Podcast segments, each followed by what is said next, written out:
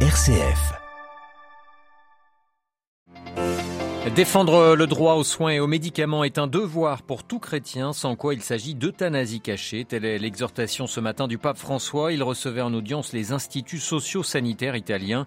Le compte rendu au début de ce journal.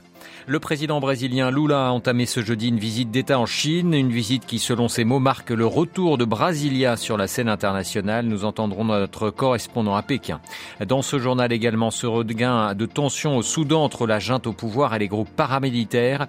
Et puis nous irons à Jérusalem où les autorités israéliennes durcissent les conditions d'accès pour la cérémonie du feu sacré au Saint-Sépulcre. Ce sera samedi prochain pour les chrétiens orthodoxes, une décision qui provoque la colère sur place. Radio Vatican, le journal Olivier Bonnel. Bonjour, défendre le droit aux soins et aux médicaments est un devoir pour tout chrétien, sans quoi il s'agit d'euthanasie cachée. Ce matin, le pape François a pris la parole sur ce sujet bioéthique d'une grande actualité, en France en particulier. Devant l'association religieuse des, des instituts socio-sanitaires italiens, le Saint-Père est revenu sur la vision chrétienne du soin de santé accordé aux prochains dans la dignité et le respect des plus fragiles. Le compte-rendu de Delphine Allaire. François a d'emblée rappelé la centralité de la personne malade dans toute sa dignité afin d'éviter cette culture du déchet qui, dans le secteur de la santé, peut plus qu'ailleurs montrer ses conséquences douloureuses. Selon le pape, cela engendre des attitudes qui peuvent aller même jusqu'à la spéculation sur les malheurs des autres. Or, en tant qu'Église, nous sommes appelés à répondre avant tout aux demandes de santé des plus pauvres, des exclus. Ce sont les plus importants pour nous, assure-t-il, constatant en Italie, par exemple, un retour de la pauvreté sanitaire. Il y a des personnes qui, par manque de moyens, ne peuvent pas se soigner d'autres qui ont des difficultés à accéder aux services de santé à cause de listes d'attente très longues, même pour des visites urgentes, déplore François, mettant en garde contre les euthanasies et progressive que peuvent représenter l'absence de médicaments pour une personne âgée. Nous devons le dire, toute personne a droit aux médicaments, tonne François,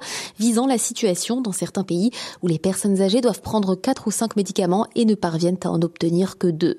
Contre l'euthanasie, le pape prône donc la primauté du droit aux soins, surtout dans les hôpitaux catholiques qui ont pour mission de prendre soin de ceux qui sont rejetés par l'économie de la santé et par une certaine culture contemporaine. Personne, personne ne doit se sentir seul dans la maladie, a supplié le pape. Delphine Allaire, hein, plus d'informations évidemment à retrouver sur vaticanews.va. Toujours à l'agenda du pape François ce matin, plusieurs audiences de personnalités politiques, parmi lesquelles le président du Kurdistan irakien Nechirvan Barzani, mais aussi le couple royal de Belgique, le roi Albert II et son épouse la reine Paola.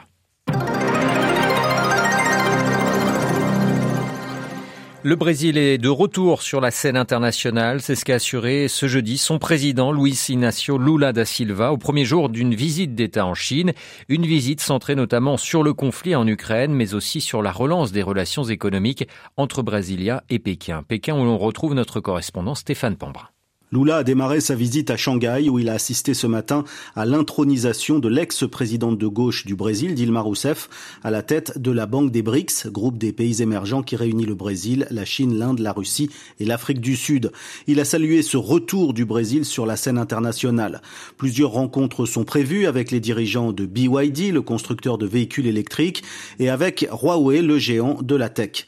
Les deux groupes ayant des projets d'envergure avec le Brésil. Avant de partir pour Pékin, rencontrera vendredi le président chinois Xi Jinping. Les deux hommes aborderont notamment le conflit en Ukraine. Les deux pays ont en commun le fait de ne pas avoir imposé de sanctions à la Russie. Lula veut également inviter son homologue chinois au Brésil. Stéphane Pambrin à Pékin pour Radio Vatican. La Chine qui interdira dimanche toute navigation maritime dans une zone située au nord de Taïwan et ce en raison de la possible chute de débris de fusées. Hier, Taipei avait annoncé que Pékin imposerait une zone d'exclusion aérienne au nord de l'île en raison d'activités spatiales. La Corée du Nord a tiré ce jeudi un nouveau missile balistique, missile qui a provoqué euh, la terreur sur l'île de japonaise d'Hokkaido pendant quelques heures. Les habitants ont été priés de se réfugier dans des abris souterrains, missile qui semble d'un nouveau type selon l'état-major sud-coréen. Les États-Unis ont dénoncé une violation éhontée de plusieurs résolutions du Conseil de sécurité des Nations Unies. La Chine, elle, a condamné le rôle négatif, euh, je cite, des États-Unis jugés responsables du regain des tensions dans la péninsule coréenne après ce nouveau tir de Pyongyang. Les exécutions judiciaires en Iran ont connu l'an dernier une hausse spectaculaire, dénonce ce jeudi plusieurs ONG dans un rapport, plus 75% en 2022. Avec 582 pendaisons, le régime iranien utilise la peine de mort pour distiller la peur dans le pays, explique-t-elle. Plus de la moitié de ces exécutions se sont déroulées après le début de la vague de manifestations anti-régime qui a débuté au mois de septembre suite à la mort de la jeune kurde iranienne Marsa Amini. Le Soudan en pleine tension entre hauts gradés militaires, les deux hommes forts du pays depuis 2021, signataires d'un accord en mois de décembre dernier sur le retour des civils au pouvoir, s'opposent sur l'avenir des paramilitaires.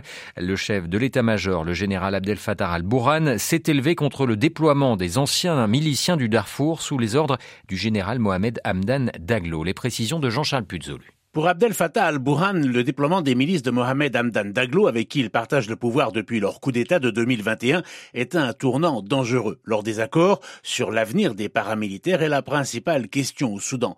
Tout retour à la transition démocratique est suspendu à leur intégration au sein des troupes régulières. Si l'armée ne refuse pas cette intégration, elle souhaite cependant imposer des conditions et la limiter dans le temps. Le général Daglo, de son côté, réclame une inclusion large et surtout une position au sein de l'état-major. C'est ce désaccord qui bloque le retour à la transition démocratique exigé par la communauté internationale pour reprendre son aide au Soudan, l'un des pays les plus pauvres au monde. Ce jeudi, plusieurs observateurs ont fait état de l'arrivée de blindés et de paramilitaires dans plusieurs villes du pays, dont la capitale Khartoum, une information confirmée par l'armée qui accuse le général Daglo d'avoir ordonné ces mouvements sans l'approbation ni la moindre coordination avec le commandement de l'armée régulière. Les miliciens, de leur côté, parlent d'une opération de sécurité et de stabilité totalement coordonnée Jean-Charles Puzolu. L'Ukraine appelle les pays de l'OTAN à se doter d'une stratégie pour la mer Noire. Le ministre ukrainien des Affaires étrangères, depuis une conférence en Roumanie, a plaidé ce matin pour que cette mer, en partie dominée par les forces russes, devienne une mer de l'OTAN, à l'instar de la mer Baltique, a-t-il dit.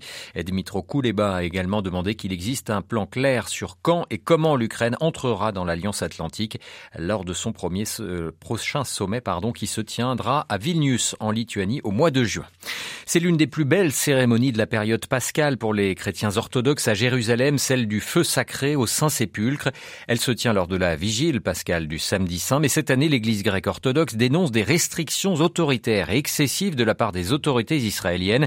Un durcissement dénoncé également par le comité de la présidence palestinienne pour les affaires des églises, qui appelle les chrétiens palestiniens à se rendre en nombre à Jérusalem pour y assister. Valérie Ferrand.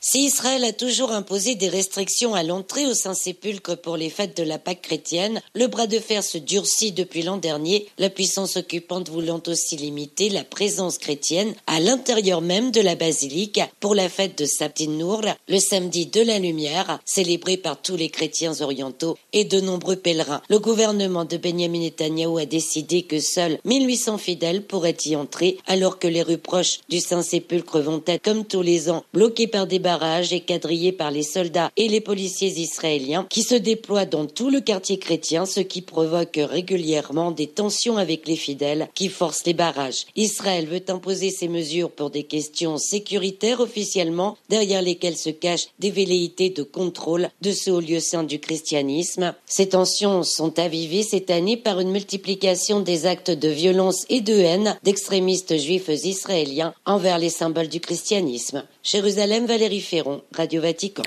Joe Biden sur les traces de ses ancêtres après l'Irlande du Nord hier. Le président américain est à Dublin ce jeudi où il doit prononcer un discours devant le Parlement. Le chef de la Maison Blanche devrait souligner les liens étroits entre la République irlandaise et les États-Unis. Il se place dans les pas de John Fitzgerald Kennedy, premier président américain à s'exprimer devant des élus irlandais. C'était en 1963. Une nouvelle journée de manifestation en France ce jeudi contre la réforme des retraites. Plusieurs cortèges dans les principales villes. Les syndicats dénoncent toujours l'intransigeance du gouvernement les regards sont tournés vers le Conseil constitutionnel qui doit annoncer demain soir si le texte proposé par le gouvernement est validé ou censuré. Et puis toujours en France, une nouvelle d'église avec la disparition hier de monseigneur Jacques Gaillot, l'ancien évêque d'Evreux est mort des suites d'un cancer à l'âge de 87 ans. Figure frondeuse au sein de l'épiscopat, il avait pris des positions à rebours de celles de ses pères évêques. Très engagé dans la défense des sans-papiers ou des mal logés notamment, il avait été sanctionné par Rome en 1995 et nommé à la tête du diocèse de Parthénia en Algérie.